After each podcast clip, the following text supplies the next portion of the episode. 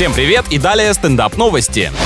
В США в результате аварии с участием грузовика огромный участок проезжей части оказался залит медом, который перевозили в фуре. Не справившийся с управлением водитель среди дальнобойщиков наверняка получил прозвище «ложка дегтя». Сообщается, что на приведение трассы в порядок ушло несколько часов, но власти рады хотя бы тому, что в ДТП никто из людей не пострадал. Ну и плюс ко всему, теперь этот липкий участок стал самым безопасным, потому что сцепление с дорогой на нем максимальное.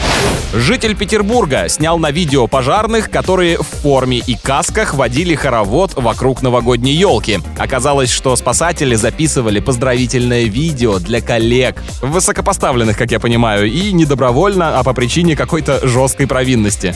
На этом пока все. С вами был Андрей Фролов. Еще больше новостей на нашем официальном сайте energyfm.ru.